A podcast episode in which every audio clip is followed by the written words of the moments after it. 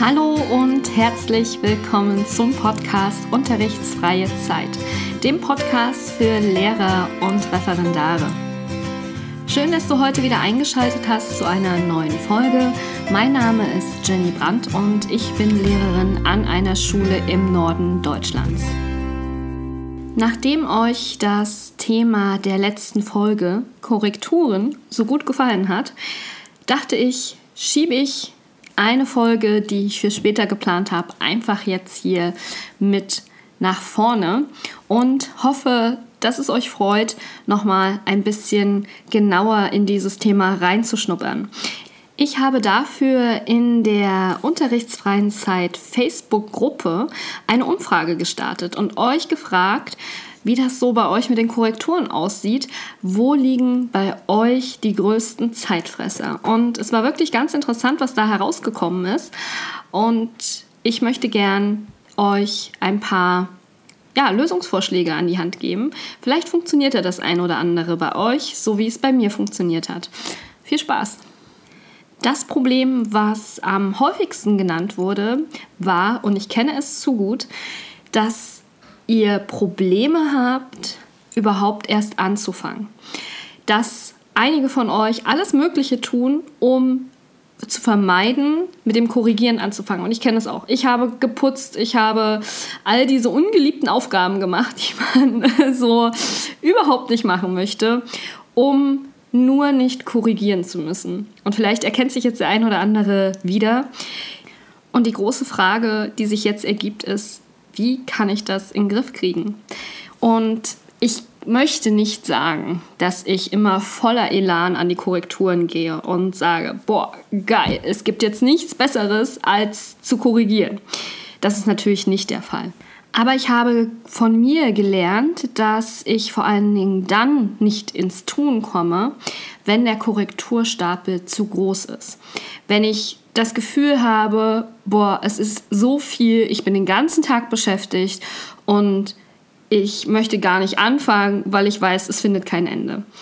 Und was mir geholfen hat in solchen Phasen, war einfach, wo wirklich auch viel auf dem Schreibtisch lag, war einfach, dass ich gesagt habe, ich ähm, mute mir zu viel zu und deshalb sollte ich kleinere Häppchen machen. Das hört sich jetzt unglaublich banal an, ist es vielleicht auch, aber ähm, mir hat das geholfen. Ich habe gerade große Arbeiten, also jetzt ähm, Abiturkorrekturen oder Oberstufenklausuren oder auch Projektarbeiten, die sehr umfangreich waren in der Mittelstufe, mir dann eben über den gesamten Zeitraum, in den ich mir Zeit geben wollte, das zu korrigieren, das waren manchmal die kompletten 14 Tage, weil einfach zu viel auf dem Schreibtisch lag, oder auch mal 5, 6, 7, 8 Tage, habe ich mir das aufgeteilt und habe Häppchen gemacht und dann einfach kleine Häppchen abgearbeitet um dann eben zu sagen, ich fange jetzt an zu korrigieren, weil ich nicht so viel liegen habe. Ich mache das jetzt schnell fertig und dann geht es mir gut. Und was mir geholfen hat, um dafür einen Überblick zu behalten über das, was noch korrigiert werden muss, war dieser Zeitschriftenhalter. Ihr kennt ihn vielleicht aus äh, dem Modul, wo es um das Büro ging.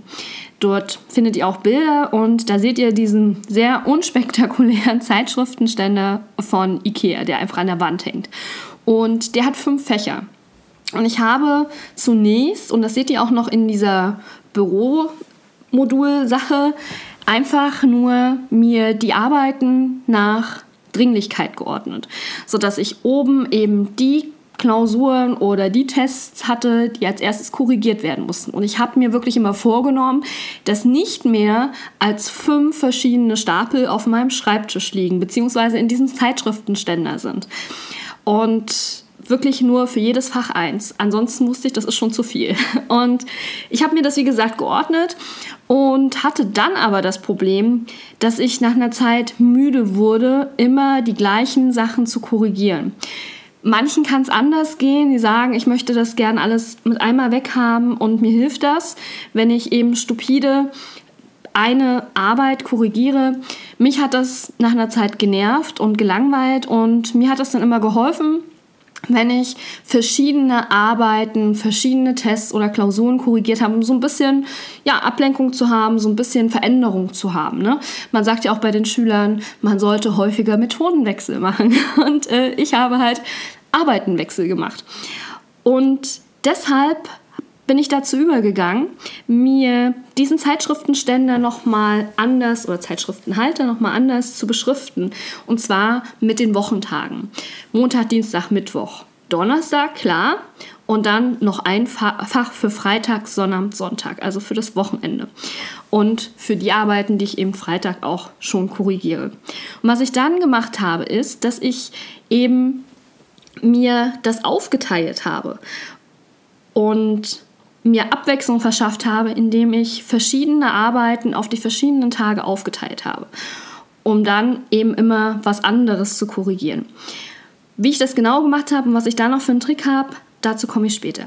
Also das Zeitschriftenhalter sehr, sehr gut, sehr gut funktioniert für mich, um einfach auch nicht den Überblick zu verlieren. Und wenn dann das Fach leer ist, dann ist es leer und dann hast du es geschafft für heute. So, das ist das, was ich mir dann immer gesagt habe. Und das hat mich motiviert, damit anzufangen. Ja, ansonsten war auch ganz oft angekreuzt worden oder angemarkert worden, dass eben der Korrekturprozess von euch oft unterbrochen wird und dass ihr dadurch nicht vorankommt. Das kenne ich auch zu gut. Ein Grund dafür war bei mir eben auch, dass ich mir zu viel vorgenommen habe, dass ich einfach dann so, ja, ich möchte mal sagen, müde wurde, Abwechslung gebraucht hätte, sie aber nicht hatte, weil ich eben den ganzen Stapel da noch hatte, der korrigiert werden musste. Und dann, ja, habe ich mich gefragt, wie kann ich das ändern? Und ich bin dazu übergegangen, dass ich die Pomodoro-Technik verwendet habe. Vielleicht ähm, ja, kennen das einige von euch. Pomodoro-Technik kommt eigentlich von der Tomate. Den Zusammenhang, ja, der ist jetzt nicht weiter wichtig, aber die Technik hilft dir, die Arbeitszeit, die du nimmst für, ein, für eine Korrektur, eben in Abschnitte einzuteilen. Und das wird auch benutzt, um einen Tag zu planen. Und somit hat man eine genaue Arbeitszeit und ganz wichtig, man hat genaue Zeiten für die Pausen. Und der normale Zyklus bei einem bei der Pomodoro-Technik ist 60, 60, 30. Das heißt, man würde 55 Minuten hochkonzentriert arbeiten, 5 Minuten Pause machen, dann 60 Minuten hochkonzentriert arbeiten und dann wird der Zyklus beendet durch eine 30-minütige Pause. Und dann würde der nächste Zyklus beginnen. Ja, als Lehrer funktioniert das nicht besonders gut, wenn dann der Timer klingelt, den man sich stellen soll, nach 30 Minuten und ich bin mitten in einer Abiturklausur und ich soll gerade dann mal eine 30-minütige Pause machen. Hm, funktioniert nicht besonders gut und ich bin aus dem Korrekturprozess raus.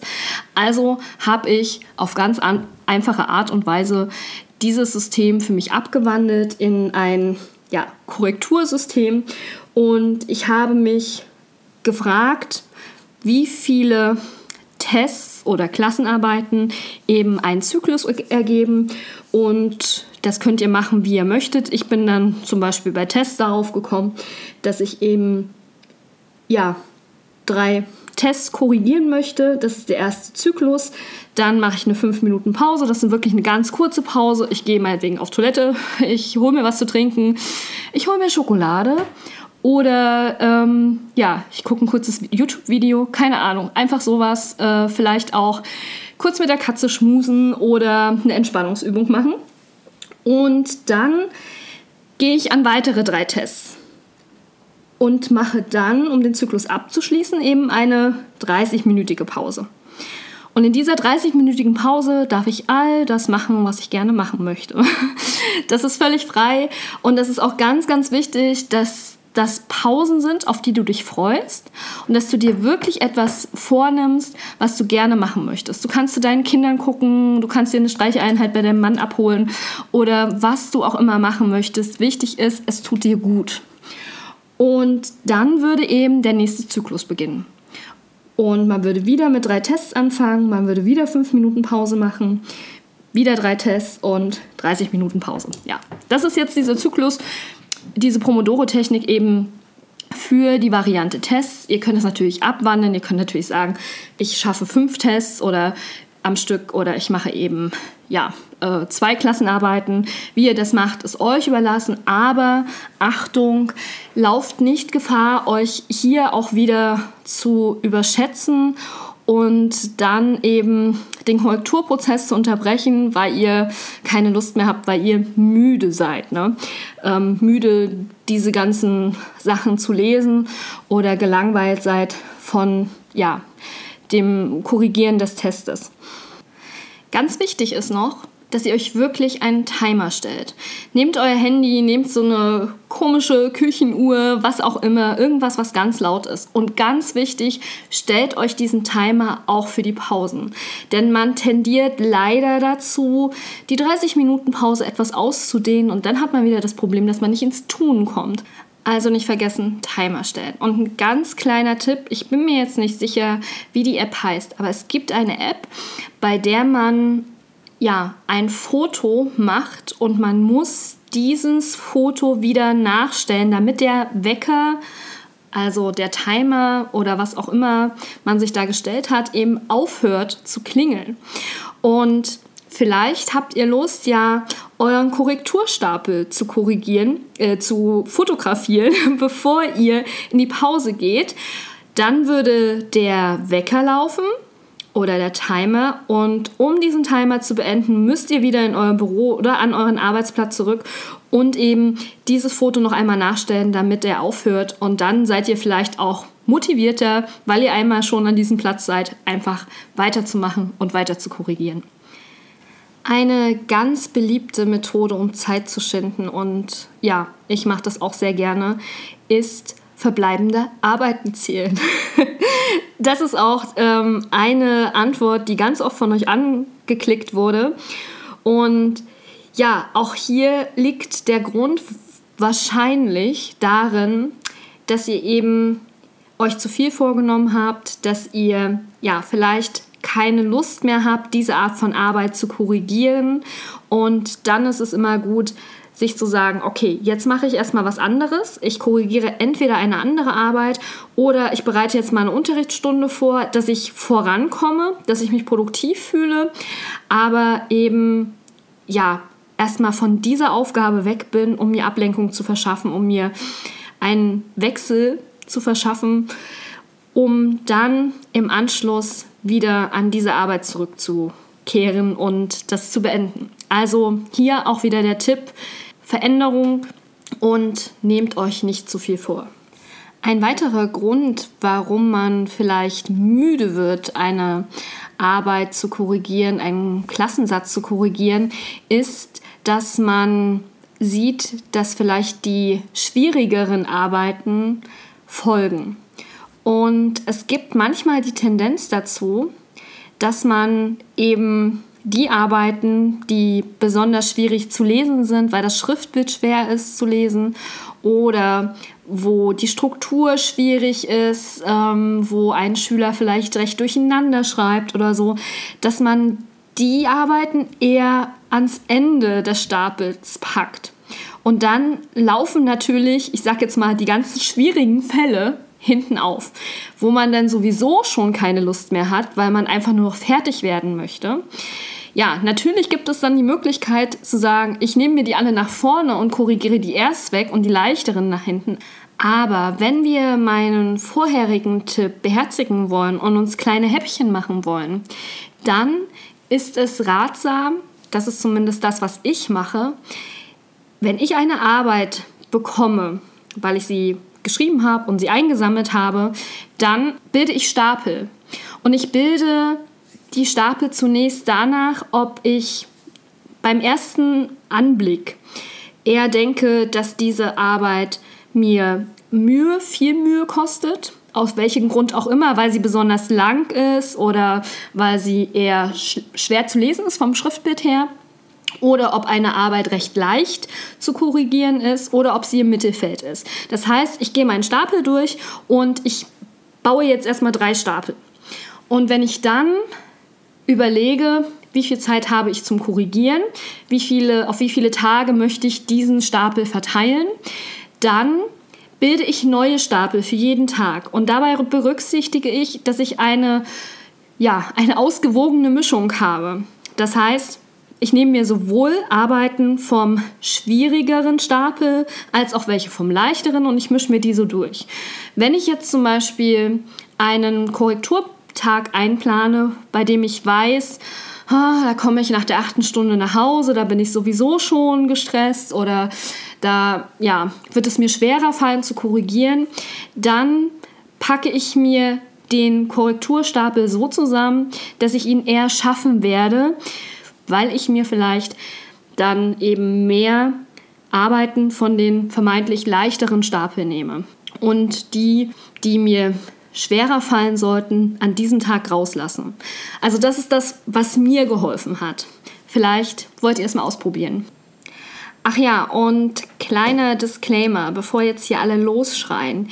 Die Zuordnung zu den Stapeln sagt nichts über die Note aus, sondern das ist einfach nur der geschätzte Zeitaufwand für eine Korrektur oder eben die aufgewendete Mühe, aber das hat nichts mit der Note zu tun. Also ich sortiere keine Schüler vor im Sinne von, ja, das wird eher eine 1 und eine 2 und hm, das wird jetzt hier eine 3 und eine 4 und das sind die ganz schlechten. Ne? Also das bitte nicht verwechseln.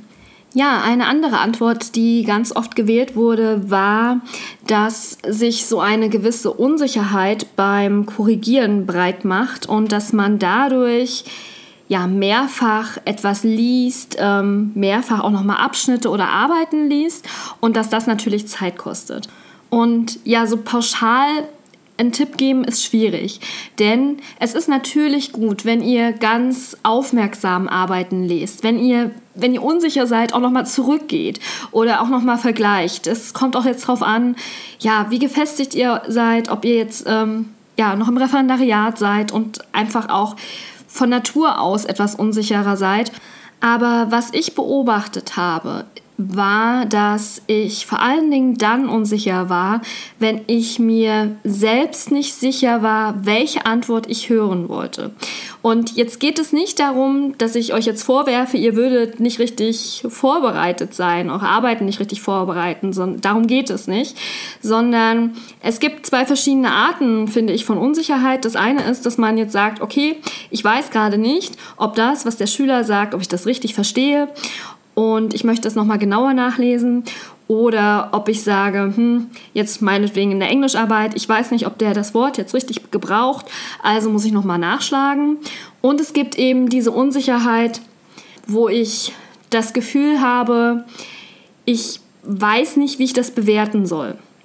Und da kann es helfen, wenn ihr es nicht eh schon macht, ist, dass ihr wirklich ganz konkret euch euren Erwartungshorizont klar macht. Und mir hat es geholfen, dass ich eben nicht nur einen Erwartungshorizont neben mir liegen habe, mit dem ich vergleiche, sondern es gibt einen Erwartungshorizont, der schülergerecht formuliert ist und den die Schüler bei mir ja, mit nach Hause bekommen. Und der ist punktgestützt. Und ich weiß, jetzt kann es sein, dass ich hier in Fettnäpfchen trete. Ich weiß, es gibt Bundesländer, da ist es nicht üblich, punktgestützte Erwartungshorizonte in allen Fächern zu machen. Ich ja, bin froh, ich darf das an meiner Schule.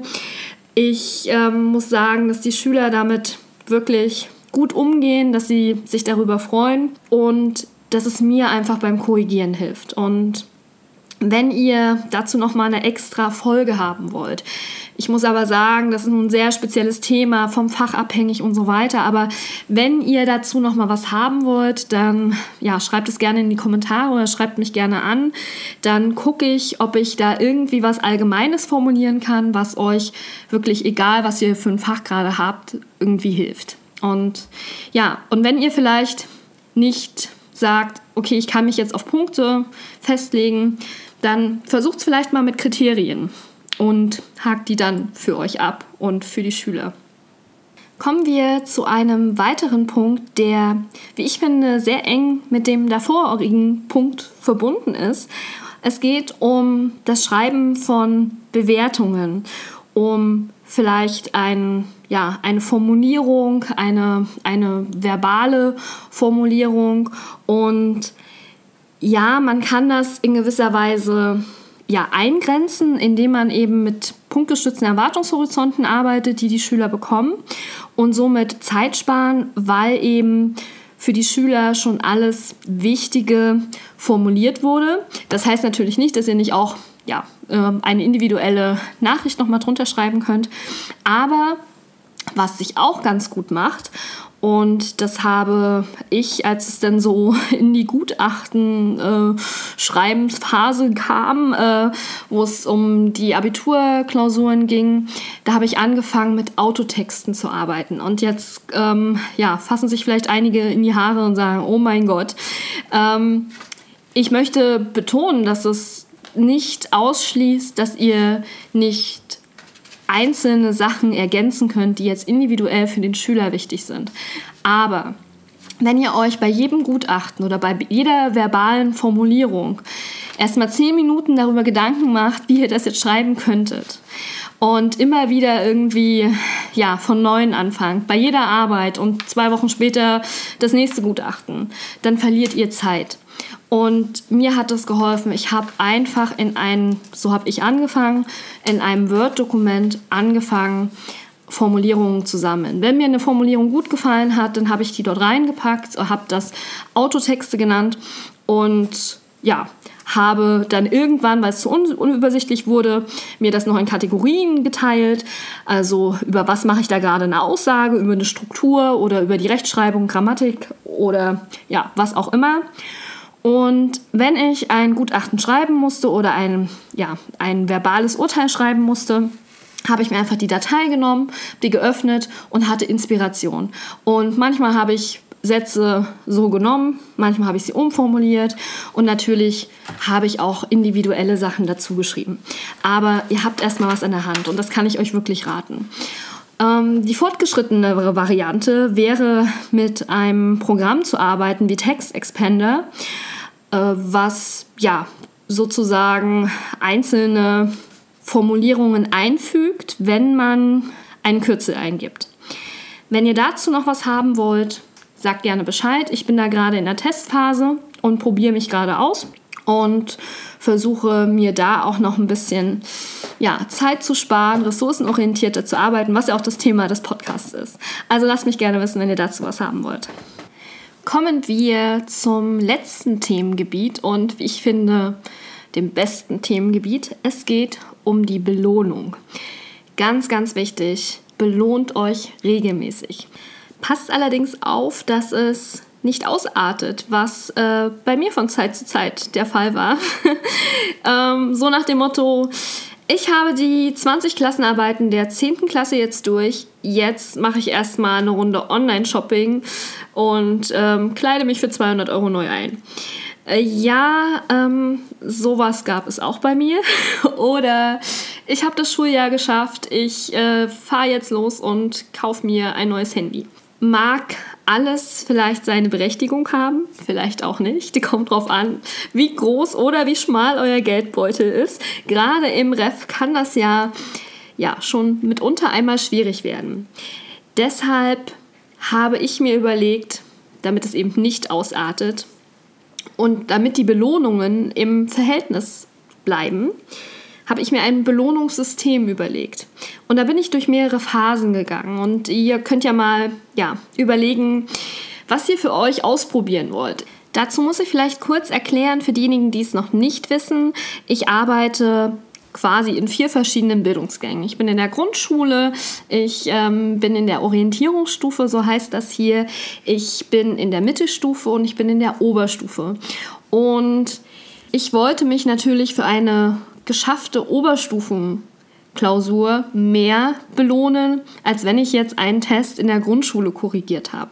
Und damit es im Verhältnis bleibt, habe ich äh, mir einen Wunsch gesetzt. Das war irgendetwas, was ich mir natürlich nicht so einfach kaufen wollte oder konnte oder ja, mir nicht einfach so gegönnt habe, wie zum Beispiel ein neues Sportoutfit, was nicht unbedingt notwendig war, was aber mich so richtig angespornt hat. Und ich habe mir dann meinetwegen einen Geldbetrag gesetzt von 50 Euro für das Sportoutfit oder 70 Euro, wie auch immer ihr das machen wollt. Und ich habe mir dann, oh ja, das klingt bestimmt total verrückt, ähm, ich habe mir dann eine Exit-Tabelle erstellt und habe mir gesagt, okay, für einen ähm, Grundschultest möchte ich mir 20 Cent bezahlen und für einen Mittelstufentest meinetwegen 30 Cent oder ne, wie auch immer für eine Klausur in der Oberstufe so und so viel Cent oder eben auch ein Eurobetrag. Und man kann das ja sich so schön ausrechnen lassen in der Excel-Tabelle und immer dann, wenn ich korrigiert habe, habe ich den Betrag, sozusagen die Anzahl von den Arbeiten, die ich korrigiert habe, habe ich mir eingetragen, sodass dann der Betrag aufgerechnet wurde. Und in dem Moment, wo ich eben mein Sportoutfit, diese 70 Euro zusammen hatte, den Wunsch hatte ich mir dann auch dort notiert, ja, konnte ich den eben einlösen. Und das hat ganz gut funktioniert. Ich hatte dann aber irgendwie ja keine Lust immer mehr die Excel-Tabelle zu öffnen. Ich habe das dann vergessen und habe einfach nur mal so schnell korrigiert. Und ja, ich habe gemerkt, ich brauche irgendwie was, was immer zugegen ist, was ich sehe und ja, was einfach visueller ist. Und habe dann angefangen, mir ja ein Glas, ein schönes Glas hinzustellen und habe erst überlegt, hm, will ich da wirklich selber Geld reinschmeißen. Also ich muss sagen, ich bin absoluter Bargeldmuffel. Ich hätte nie Bargeld und hätte dann natürlich auch Probleme in dem Moment, das Geld, wenn ich was korrigiert habe, in das Glas zu schmeißen, um für meinen Wunsch zu sparen, den ich dann vorne auf das Glas geklebt habe ja, so viel Geld offen denn stehen haben wollte ich auch nicht, wenn es mal größere Wünsche sind. Also habe ich mir Spielgeld bei Amazon bestellt und äh, habe dieses Spielgeld eben an einen Platz verwahrt und habe dann auch, sage ich jetzt mal, gesammelt. Ne? Und ähm, wenn ich jetzt einen Klassensatz fertig hatte und der entsprach 1 Euro, ne, dann habe ich eben das Spielgeld 1 Euro reingeschmissen in dieses Glas. So war das visuell. Ich habe dann auch immer mal getauscht, weil irgendwann, ja, gerade wenn die Wünsche etwas größer waren, war ja dann das Problem da, dass nicht mehr genug Kleingeld da war. Dann habe ich gewechselt und so ja, auf witzige Art und Weise, weil es ja wirklich nur Spielgeld ist. Aber so wuchs eben das Geld in dem Glas und ich habe immer mal gezählt und habe gedacht, ah, jetzt noch ein Stapel Tests oder ein Stapel Klassenarbeiten und dann habe ich den Wunsch zusammen und äh, habe wie gesagt immer mal zwischendurch gezählt und habe mich dann wirklich gefreut, wenn ich das erreicht habe und habe dann natürlich echtes Geld genommen, um das umzusetzen und mir den Wunsch zu erfüllen. Also ja, vielleicht ähm, ist es ja was. Ihr könnt natürlich auch, ja, es gibt Möglichkeiten, ne, sich, sich ähm, ja, ein Glas zu malen und da immer visuell Centstücke oder ja, Kästchen auszumalen. Das ist alles möglich, aber mir hat das wirklich geholfen, was zum Anfassen auch zu haben, was haptisches und eben ja, etwas, wo ich was in die Hand nehmen kann. Und äh, wenn es nur Spielgeld war. Ja. Okay, also das vielleicht als kleiner Tipp noch. Etabliert ein Belohnungssystem und ja, belohnt euch regelmäßig. Ganz, ganz wichtig, um am Ball bleiben zu können. Wenn es dann sowas ist wie die Examensarbeit oder die große Hausarbeit, dann kann man sich auch mal ein bisschen mehr belohnen. Gut, das war's für heute. Ich hoffe, dass es euch etwas gebracht hat. Hinterlasst mir gerne Feedback und äh, sagt mir, welchen Tipp ihr vielleicht sogar schon umgesetzt habt, ähm, weil ihr ihn schon kennt. Oder vielleicht war ja auch was Neues dabei. Also seht es wie immer als so eine Art Bauchladen, von dem ihr euch das nehmt, was ihr ausprobieren wollt. Und dann hören wir uns hoffentlich zur nächsten Folge wieder in zwei Wochen. Bis dann, habt eine schöne unterrichtsfreie Zeit. Tschüss, eure Jenny.